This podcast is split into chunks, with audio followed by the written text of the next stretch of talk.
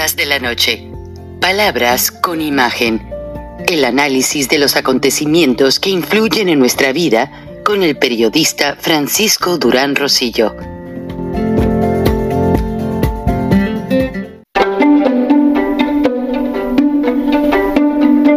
Durán Rosillo eh, te saluda y los saluda a todos ustedes, su amiga María Celeste Raraz, para invitarlos a que se suscriban a mi canal de YouTube María Celeste Raraz, tal como mi nombre, donde les informo todas las semanas eh, sobre entrevistas que tienen un tema que ayuda a mejorarnos como personas y de paso son interesantes. Las pueden encontrar en mi canal de YouTube, así que los espero. Y se suscriben gratis.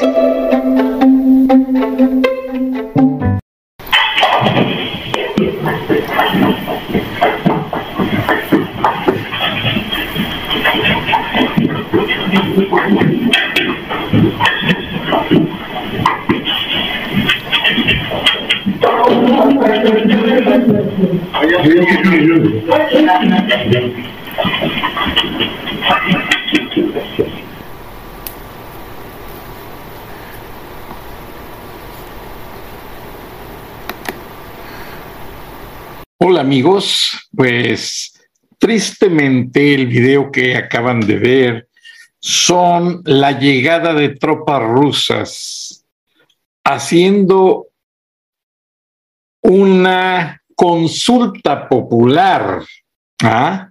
como las que quiere hacer Andrés Manuel López Obrador. O sea, van los encuestadores, las mujeres con los folders, pero flanqueadas por militares rusos y van preguntando casa por casa con un censo que tienen para que los habitantes de ciertas regiones de Ucrania les definan si quieren pertenecer a la Unión Soviética o si desean ser ucranianos. Pero tristemente, las personas que mandaron este video a la Agencia Central de Inteligencia dicen que quienes se niegan a ser parte de Rusia se los llevan detenidos. Buenas noches, bienvenidos a Charlas de la Noche, Palabras con Imagen. Y pues era de esperarse, Vladimir Putin no ha podido convencer a los reservistas, a los 300 mil que él desea enviar para recuperar territorio en Ucrania. Pero ya el presidente Biden y la Unión Europea le dejaron bien claro a Putin que no están dispuestos a permitir que no Rusia, porque los rusos no apoyan esta invasión, es Vladimir Putin continúen haciendo estos crímenes de guerra. Vladimir Putin ya se convirtió en un dictador, hecho y derecho. O sea, ya no hay duda alguna. ¿Y qué pasa? Ya está China le está empezando a dar la espalda. O sea que aunque él grite y patalee y se enoje, bueno, eh, va a suceder que nadie cree, porque su amenaza de mandar 300 mil reservistas para atacar Ucrania y luego simultáneamente dice que va a atacar con armas nucleares, pues se les va a revertir, toda la radiación va a afectar gran parte de Rusia y va a afectar a esos 300 mil reservistas que va a enviar con su invasión. Aparte, Rusia dejó mucho equipo militar eh, descompuesto, destrozado en las carreteras ucranianas. Y va a suceder lo mismo que pasó en la guerra, en la Segunda Guerra Mundial, cuando los nazis se acercaron a Rusia. Los rusos dejaron que los nazis se acercaran, porque sabían que la crudeza del invierno, el hielo y la nieve no iban a permitir que avanzaran esos pesadísimos tanques y sucede lo que todo mundo predijo. Se quedaron atascados, sin víveres, sin comida, las municiones se oxidaron, al igual que las armas. Ya para cuando llegó la primavera, muchos soldados ya habían fallecido de neumonía, otros estaban graves y así perdieron los nazis una parte, un sector de las invasiones que Hitler ordenaba en la Segunda Guerra Mundial. Entonces, no dudemos que posiblemente ya el invierno, ya empezó el otoño, empiece a estar del lado de los ucranianos y que Putin tenga que doblar las manos. Obviamente va a usar los energéticos de arma para abastecer, ya ven que Rusia abastece mucho de gas, gasolinas y toda clase de combustibles a Europea, a la Unión Europea. Pero vamos a ver qué sucede, porque Joe Biden prometió enviar combustibles a la Unión Europea y ya se está viendo una baja en los precios de la luz, del gas, etcétera. Vamos a ver qué es lo que sucede.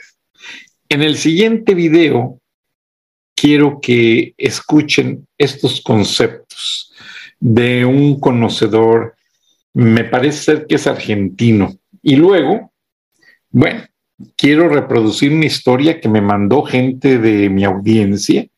Eh, recuerden, esto es una charla y aquí no negamos la participación de nadie. Y Código Magenta hizo de Ramón Alberto Garza, que fue mi jefe en el periódico El Norte, hizo un, análisis muy interesante de las declaraciones de Luis Crescencio Sandoval. Yo ya dediqué un artículo de esta plataforma cómo los militares han sido amenazados, encuartelados y muchos de ellos hasta desaparecidos. Pero vamos a ver qué nos dice Código Mayenta y comparen todo con las declaraciones de este intelectual. Muchas gracias, nos vemos y nos escuchamos mañana. Hasta entonces. Y le dice Puerredón, General San Martín, le estoy enviando 709 burros, 4.500 municiones, 609 bayonetas, 3.000 caballos, que es todo lo que pude conseguir, ropa para que usted construya los uniformes y no me pida más, carajo, porque lo que usted quiere hacer es imposible.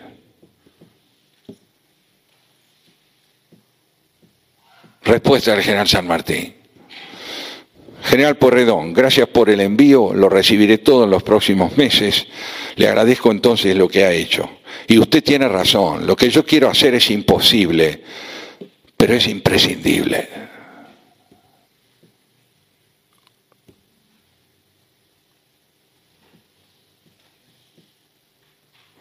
La democracia republicana es imprescindible, porque concilia la ética con la ley, el derecho propio con el deber colectivo, la educación con el desarrollo, la no explotación de la pobreza como recurso político.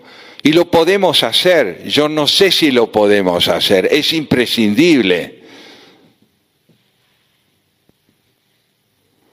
La fortaleza política de un proyecto se mide por su dignidad intrínseca y por el hecho de descubrir que uno fuera de ese ideal no tiene interés en vivir. Que la vida no puede ser duración, porque no hemos nacido para durar. Hemos nacido para desplegar proyectos de mayor dignidad y si fracasamos hay que volver a empezar. Y no se puede decir que me va a llevar toda la vida, porque construirnos como personas nos lleva toda la vida. ¿Quién puede dar por culminada esa tarea? O queremos morir dos veces o queremos morir una. Si queremos morir una, es imprescindible que no claudiquemos de un ideal de convivencia que está sentado en la ley y en la libertad. Muchas gracias.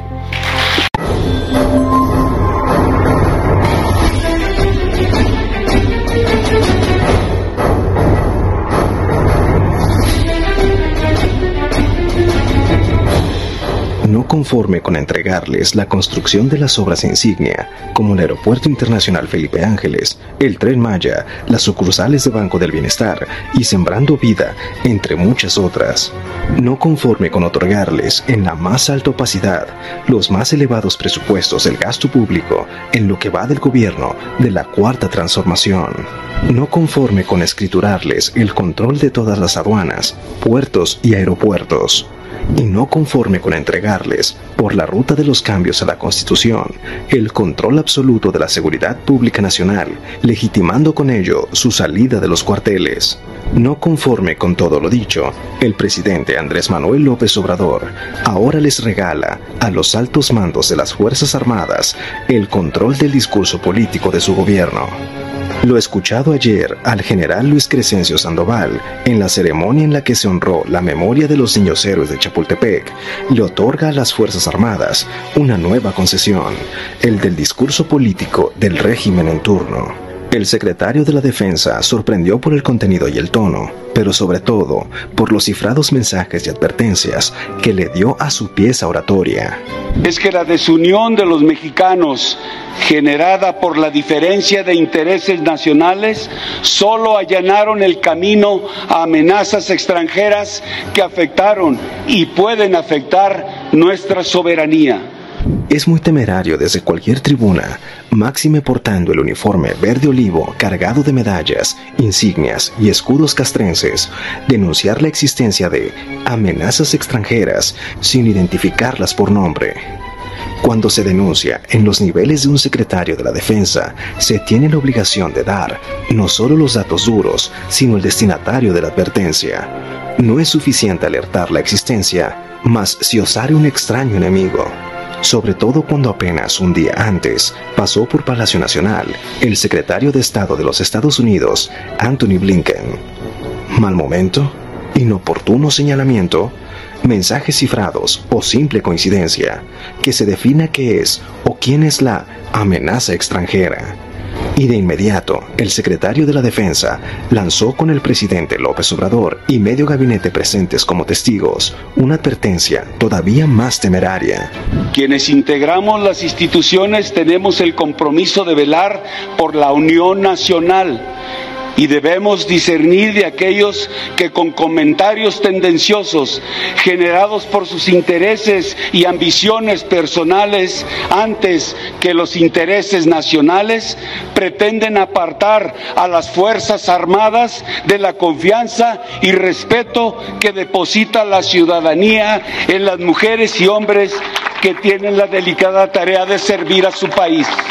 Intentando traducir al castellano, debemos entender que ahora las Fuerzas Armadas van a intervenir en los juicios a la libertad de expresión contra todos aquellos que tengan la osadía de cuestionar sus obras de infraestructura, exijan cuentas de gastos opacos o de sus acciones militares, como su rol en Ayotzinapa, o cualquier cuestionamiento que a su juicio manche los intereses del uniforme verde olivo se está creando un nuevo tribunal de la Santa Inquisición Militar por el que desfilarán los críticos del régimen.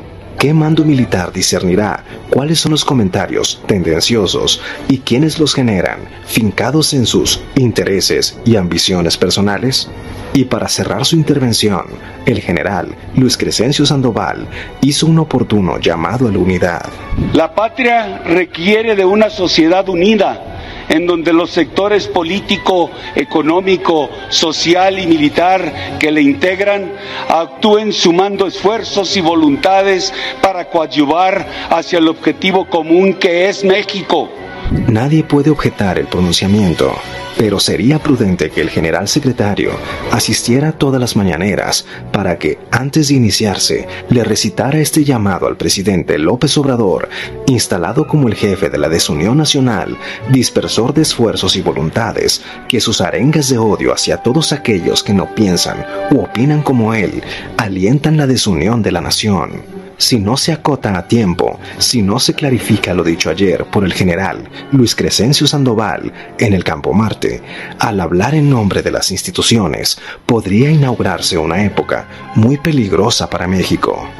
Lo único que nos faltaba es que el jefe supremo de las Fuerzas Armadas, que es el presidente López Obrador, le cediera, además de todo lo que ya le escrituró, el discurso político a los hombres de verde olivo. Thank you.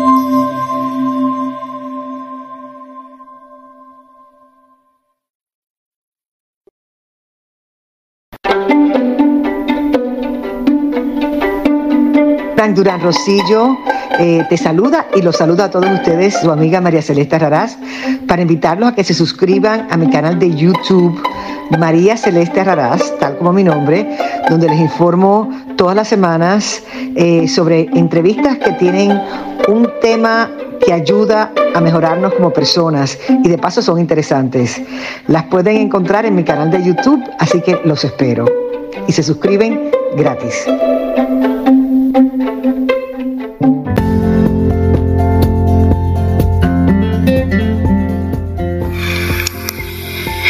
Escuchaste el análisis de la noticia, transparente como el agua, con el periodista Francisco Durán Rosillo